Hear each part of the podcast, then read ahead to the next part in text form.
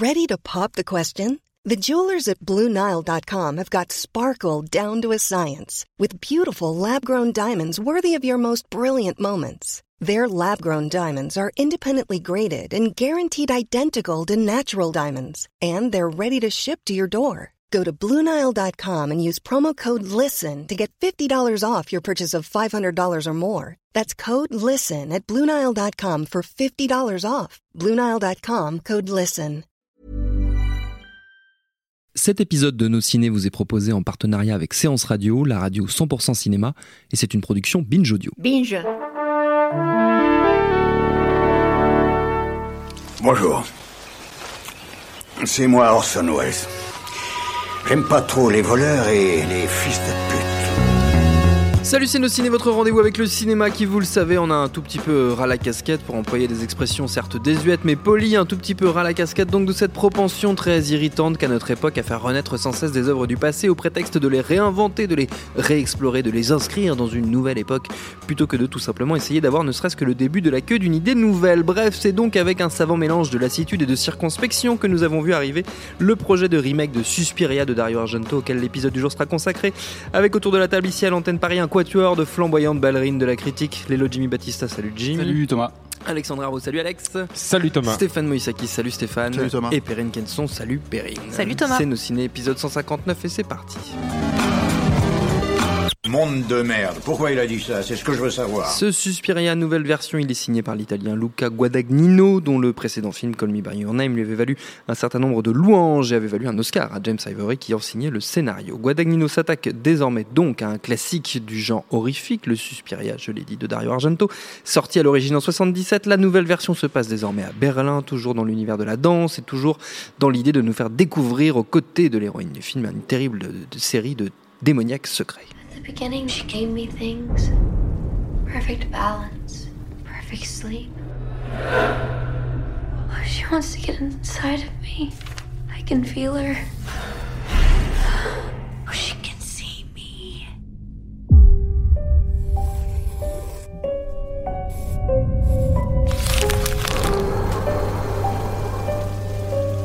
When you dance the dance of another, you make yourself in the image of its creator.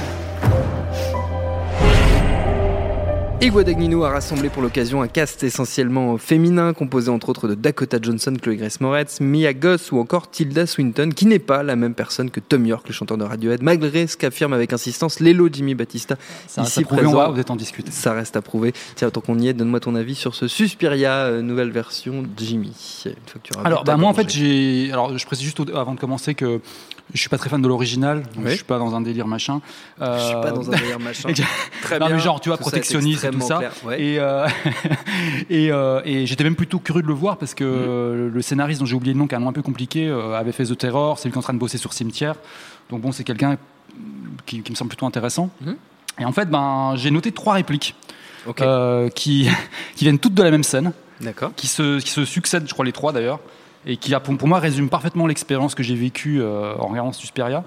Alors la première réplique c'est quelque chose ne marche pas.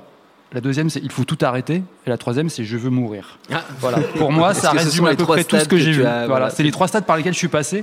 Alors quelque chose ne marche pas, ça c'est venu très vite parce que moi là, déjà dès la première scène où euh, euh, Chloé Grace Moretz euh, joue un peu la la, la, euh, ça prend pas du tout. J'ai eu l'impression de voir euh, Michel Blanc dans Marche à l'ombre avec le sketch, enfin la, la scène de la fumée des joints. Euh, et à partir de là, ça s'enfonce, mais de scène ref. en scène. Ouais. Euh, parce que le truc en fait, c'est que donc le réal, euh, il a, il a, il l'a dit assez clairement, le réal et le scénariste, les deux ensemble, ont pris une espèce de décision de faire non, alors non seulement de s'attaquer à Suspiria, c'est déjà une chose. Et deuxième chose, c'est qu'ils ont voulu s'attaquer à Suspiria en faisant un peu du, en s'inspirant de Fassbinder. Donc euh, c'est Ça fait voilà, beaucoup. ça, Ça fait fait un peu, un beaucoup. peu beaucoup, voilà. Ouais. Ça fait un peu beaucoup. Et ben il y a un truc bien, moi que j'ai bien aimé dans le film, c'est que l'ambiance de Berlin 77 euh, à la Fassbinder justement est plutôt pas mal rendue. Mais c'est vraiment euh, le seul truc, quoi. Parce qu'autrement, je trouve que ça prend pas vraiment. Il y a pas, il y a pas d'enjeu.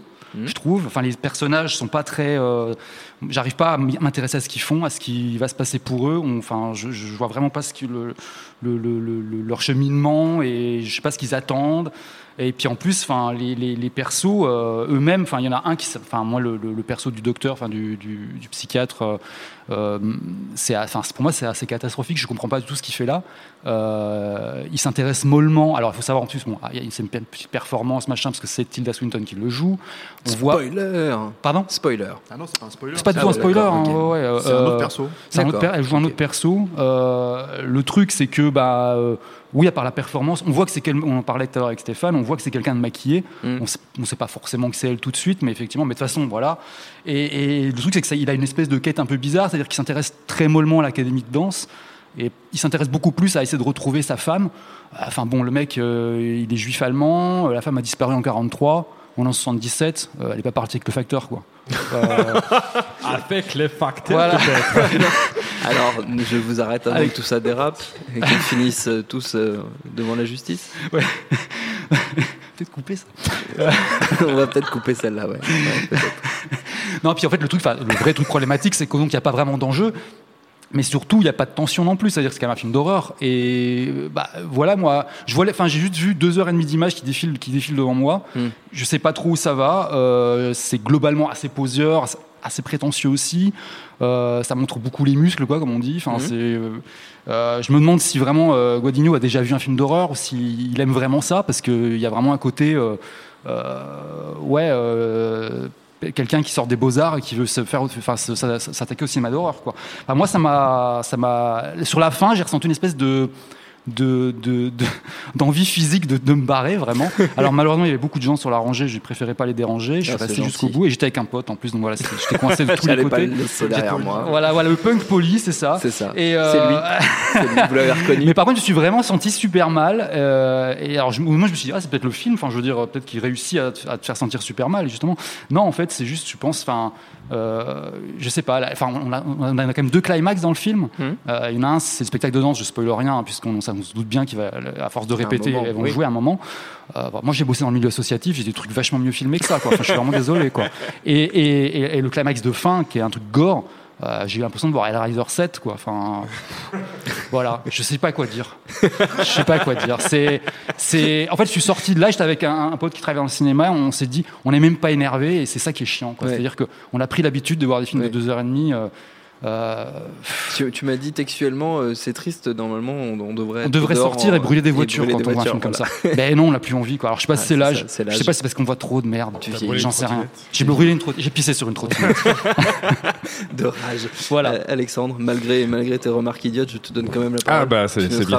noble à vous. C'est noble. noble. Mon Euh, magnétisme, Moi, si- moi j'avais assez, mot. j'avais très peur en voyant le, en allant Mm. voir le film parce que je suis pas un énorme fan du précédent euh, film euh, de, de réalisateur et euh, et puis il y avait un, même si j'étais resté à côté de toute cette polémique, enfin pas cette polémique mais de cette euh, petite performance sur, euh, on parlait de Tilda Swinton qui joue plusieurs rôles dans le Oui. film, c'est quand même même dans aujourd'hui là le, le film sort en France dans, dans le dossier de presse, ils, ils présentent quand même, ils essayent de continuer cette espèce de performance prank slash canular fake news.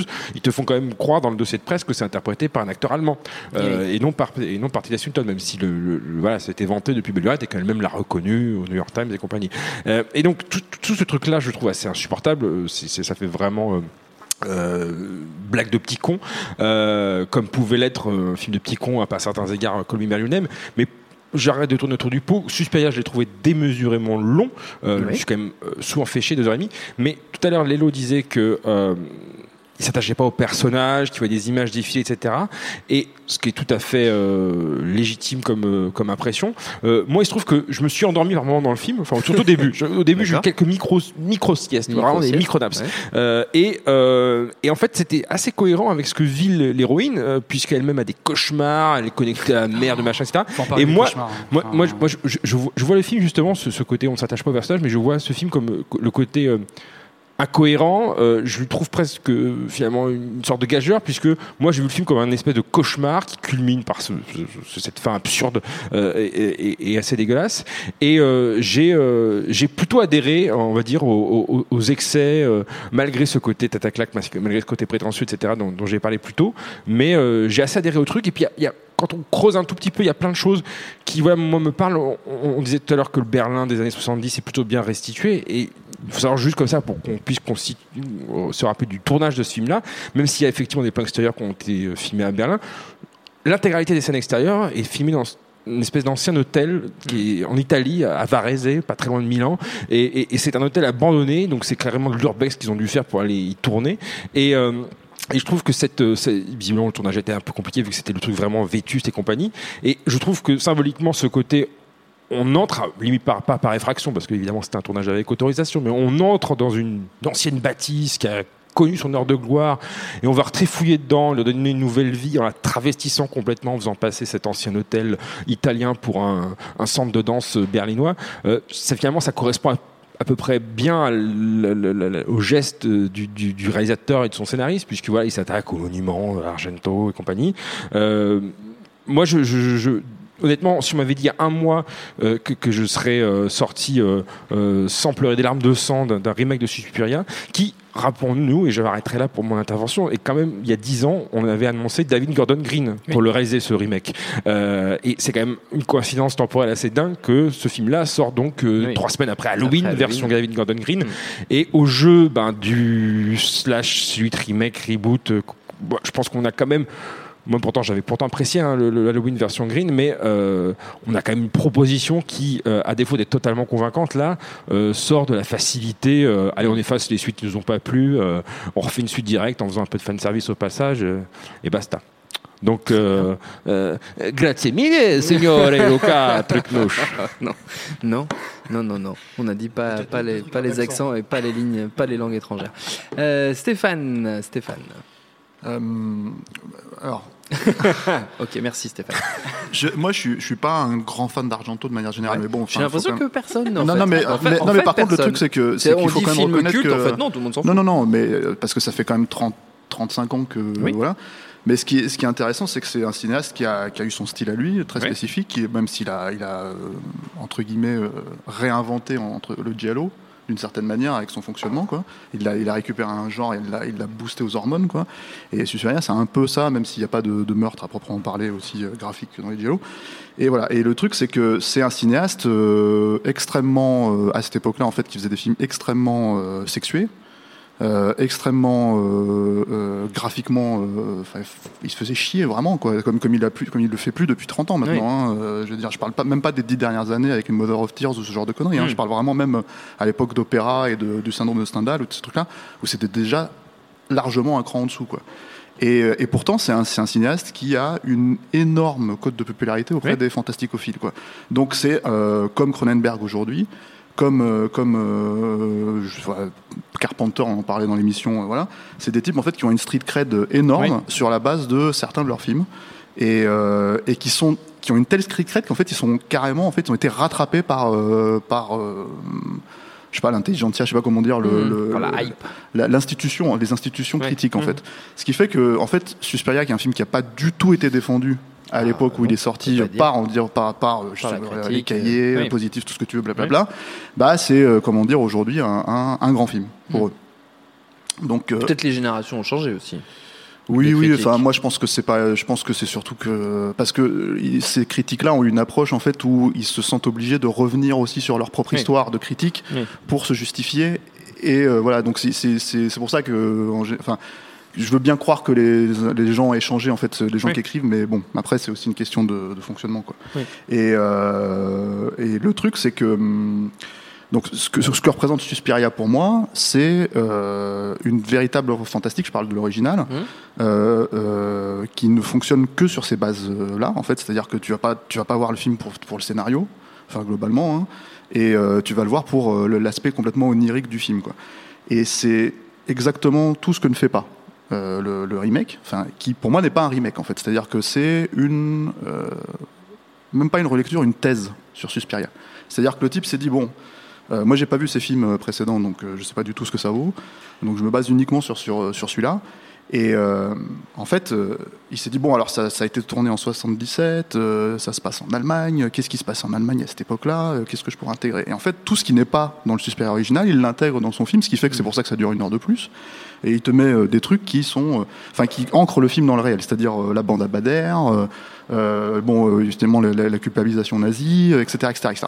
Et, et tout ça, moi personnellement, je comprends pas ce que ça apporte euh, à ce qu'il raconte, au récit qu'il raconte, euh, à cette histoire de cette nana qui vient euh, et qui se retrouve en fait dans un dans une l'antre, une antre en fait plus ou moins de sorcière quoi.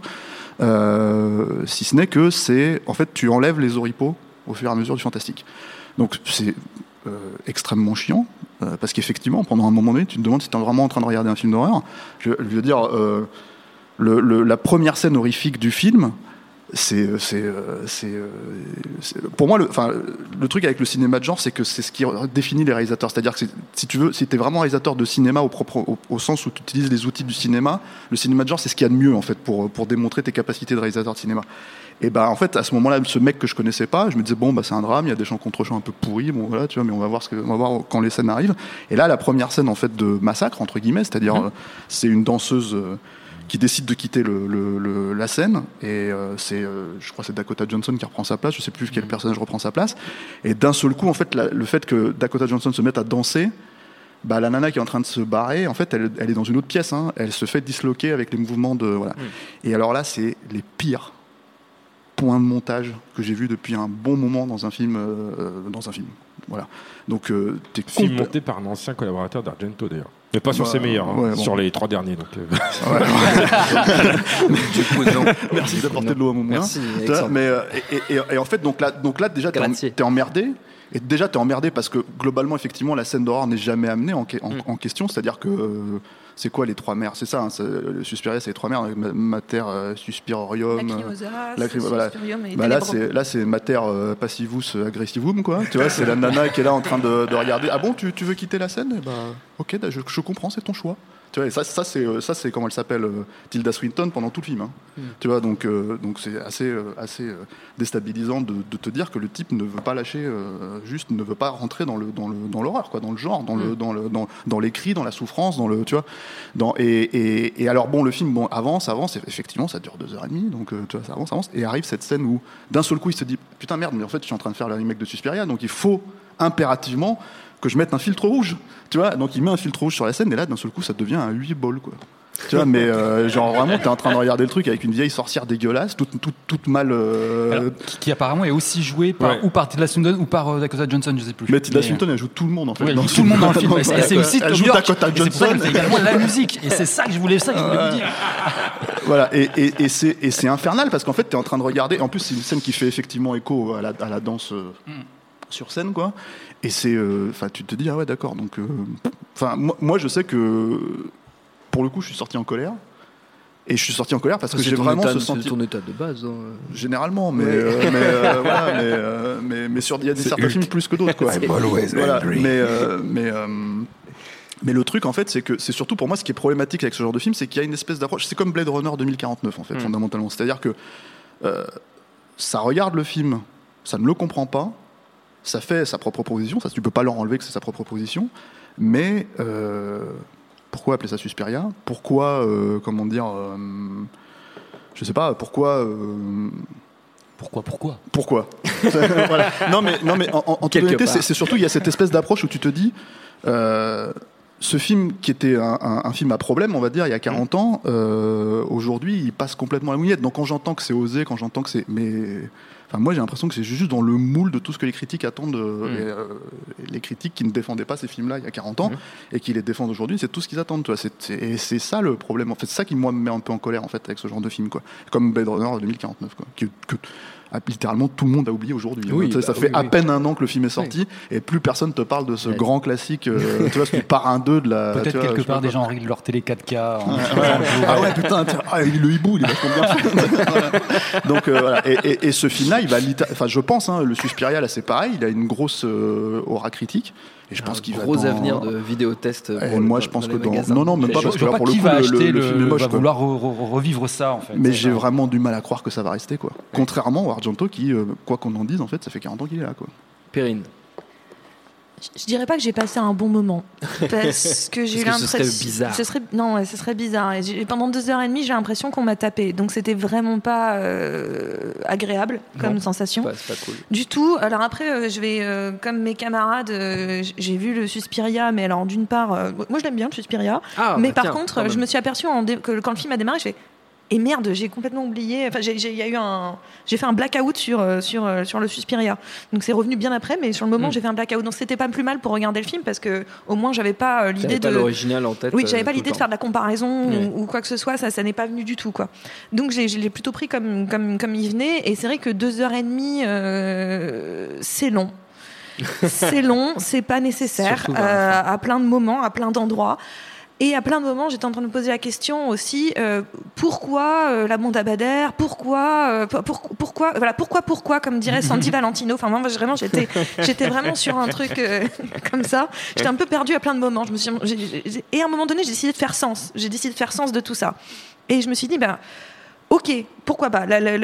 C'est un film pour moi, c'est un film sur sur sur l'embrigadement.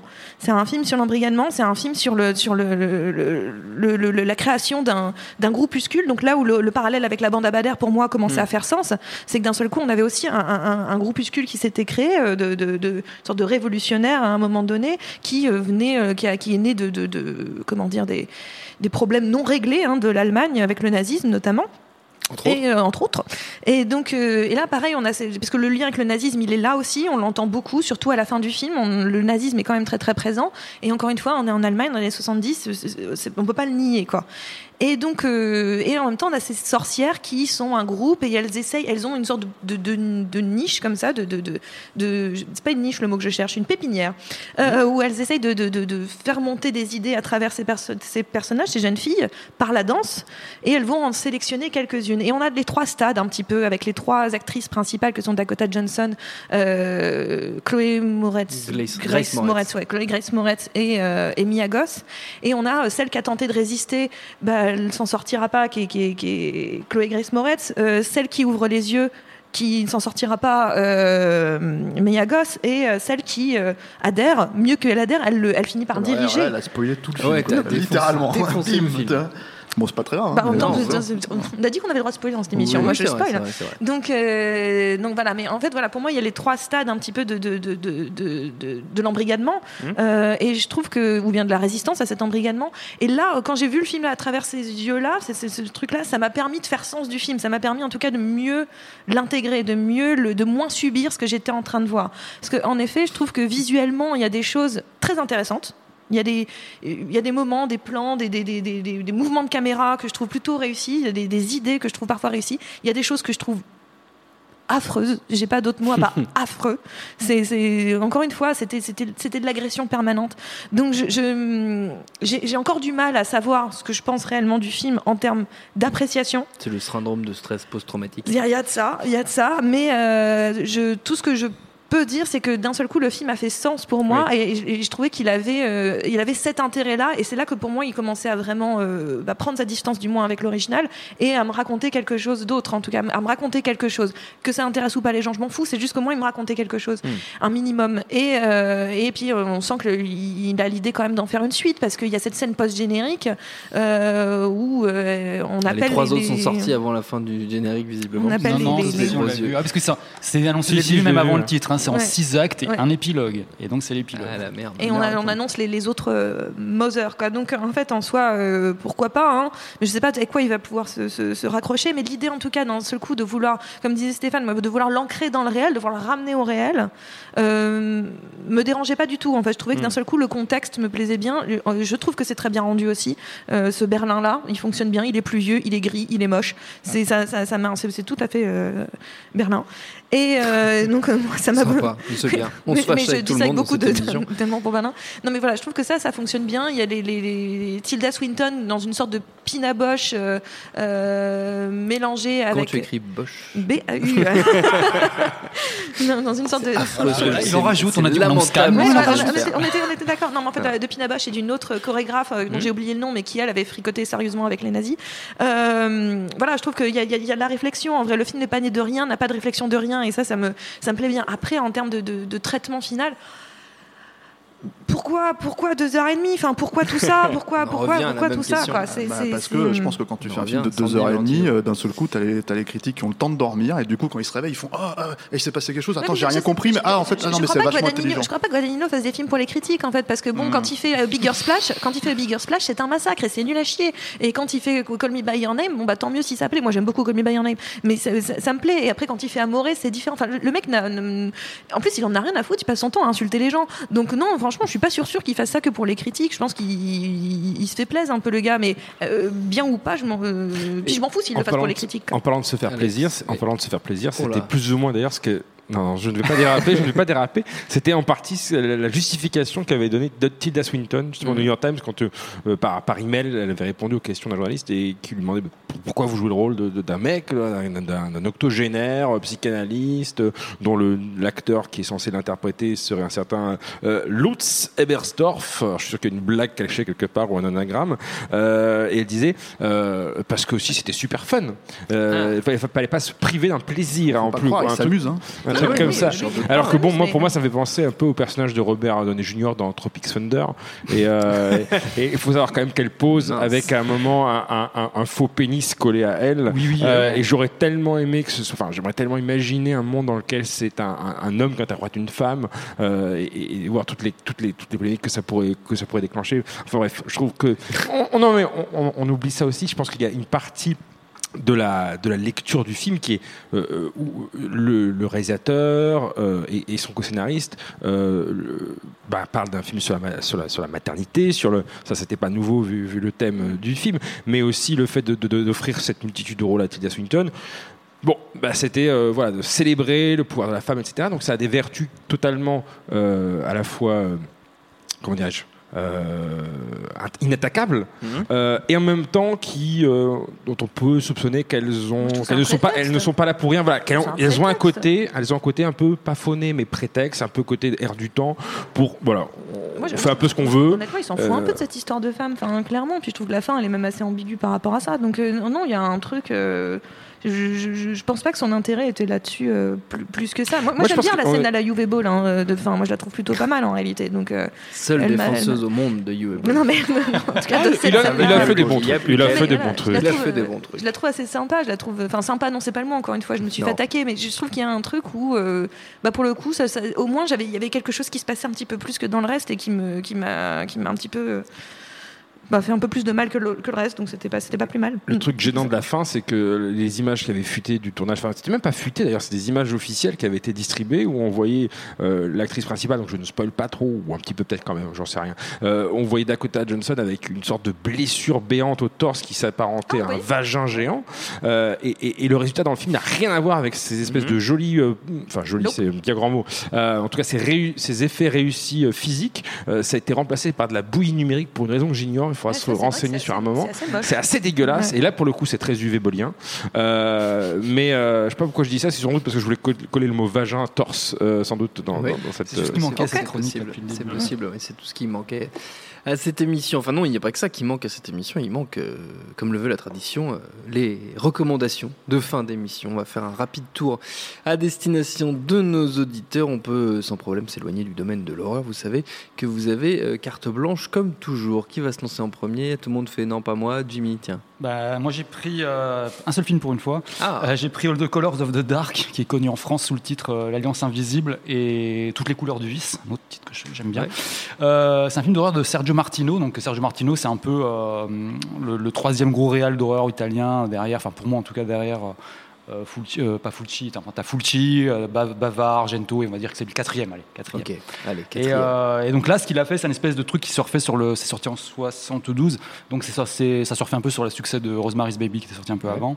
Et euh, c'est un mélange de giallo, d'horreur, de thriller euh, avec euh, Edwige Fenech, donc toujours dans, ces films-là, qui, qui va, qui, qui a, elle a perdu son enfant dans un accident. Et elle va dans un immeuble, elle, retourne dans un, va dans un immeuble parce que bon, c'est ce qu'on fait quand on perd son enfant et qu'on est riche et qu'on s'ennuie et qu'on a un grand chapeau. On va, dans, on va habiter dans un nouvel immeuble et puis bah, on rencontre évidemment quoi? Une secte hein, qui, Bah, qui veut l'embrigader. Et puis bah voilà quoi, c'est euh, moi, je trouve, ça, je trouve ce film assez, assez cool. Quoi. C'est, euh, c'est, un, ça- c'est un énième film. Bon, bah, Sergio Martino, en plus, il les enchaînait vraiment beaucoup. Euh, c'est pas un méga chef-d'œuvre, mais ça fait partie des films qui sont vraiment, euh, en termes iconiques et tout, euh, assez proches de, de, de- de ce que pouvait faire Argento quand il était un peu en forme. Quoi. Pas de souvenir, pas de souvenir rural lié à ce, à aucun, ce film. aucun, aucun. Je l'ai vu, j'étais déjà à Paris, c'est, c'est déjà Ah, fini tout ça. Non, non, non, non, mais c'est un, c'est un- c'est un film assez chouette. Ouais. Et voilà. Très bien. Pas grand chose à dire dessus. C'est super. Alexandre. Alors, je franchement prends mon micro. prends mon micro. Euh, j'étais, c'est non mais j'ai vraiment, c'est ce qu'on appelle euh, la roulette. Tu sais, c'est un peu comme euh, vraiment. là, j'ai- deux secondes, j'aurais Chat pu choisir roulette, autre chose. Euh, et en fait, je, je- je- je me suis rendu compte que j'avais envie de proposer euh, The Lord of Salem de Rob Zombie, euh, qui était sorti en, en 2013. Voilà, euh, les Seigneurs de Salem au Québec, il m'apprend Wikipédia. Euh, On a c'est un film qui qu'on a- arrêtait Ça avec les accents. non, non, mais en plus, c'est- c'est c'est- c'est- c'est marrant parce que c'est un film qu'il a fait euh, après avoir fait justement des remakes, en l'occurrence ceux Mmh. d'Halloween. Euh, et et c'est comme s'il avait eu besoin de se purger euh, aussi, accessoirement au titre de son expérience avec les Weinstein. Mais, euh, mais bon, bref, et c'est un film qui est, qui, est, qui est bourré de défauts, qui est assez cheap, mais qui par moment propose des, des- des tableaux, vraiment des visions horrifiques, euh, qui justement sont. presque plus proche du Suspiria de 77 que du Mmh. Suspiria de 2018.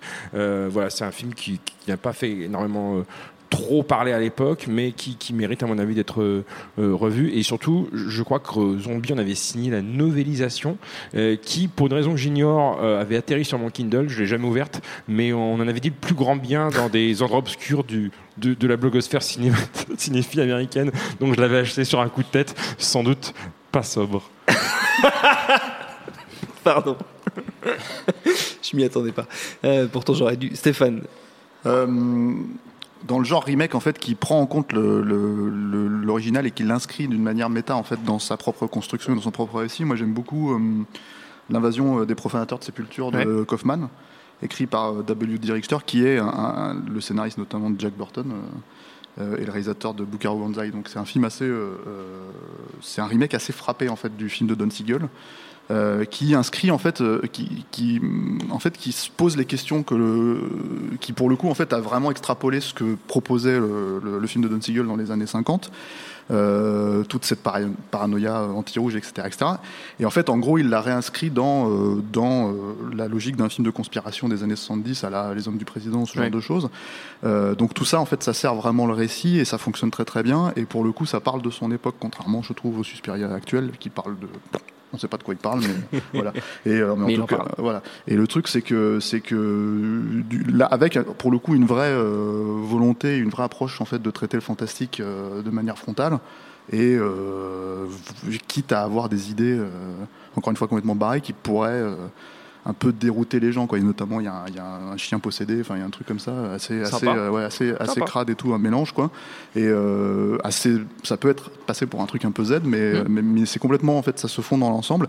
Et il y a, euh, comment dire, il y a cette logique dans ce film-là, en fait, de, de- d'être à la fois, en fait, encore une fois, dans sa façon d'intégrer l'original, de le prendre en compte. Euh, Il y a une vraie, je trouve, approche intelligente. Par exemple, le personnage de Kevin McCarthy euh, qui, euh, qui réapparaît dans le film, c'est plus ou moins le même.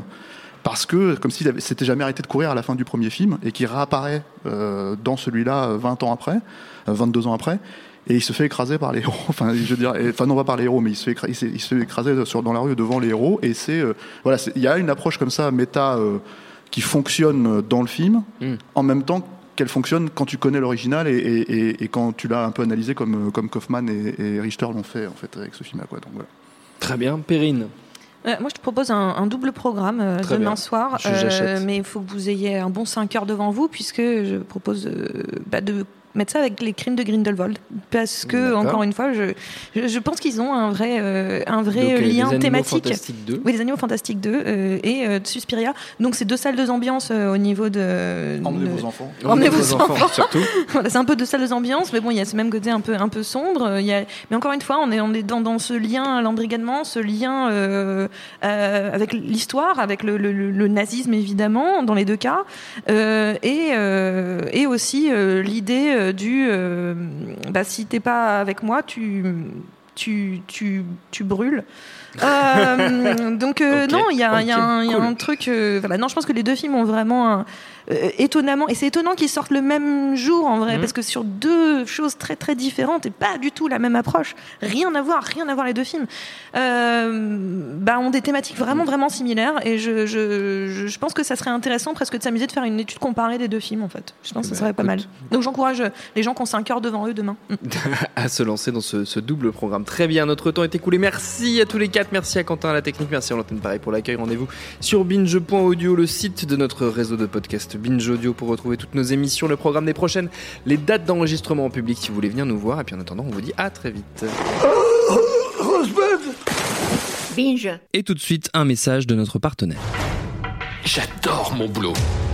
Vous êtes la crème de l'aristocratie française. Vous avez compris ce que je vous ai dit? Oui, cancer du poumon, inopérable. Next épisode, c'est le nouveau rendez-vous 100% série de Séance Radio avec Charline Roux et son équipe. On ferait mieux de rebrousser chemin, les gars. J'ai fait du mal. J'ai compromis des missions. Des policiers français, on peut les acheter, pas les tuer. Next épisode, le mardi à 19h sur Séance Radio, est disponible sur toutes les applications podcast.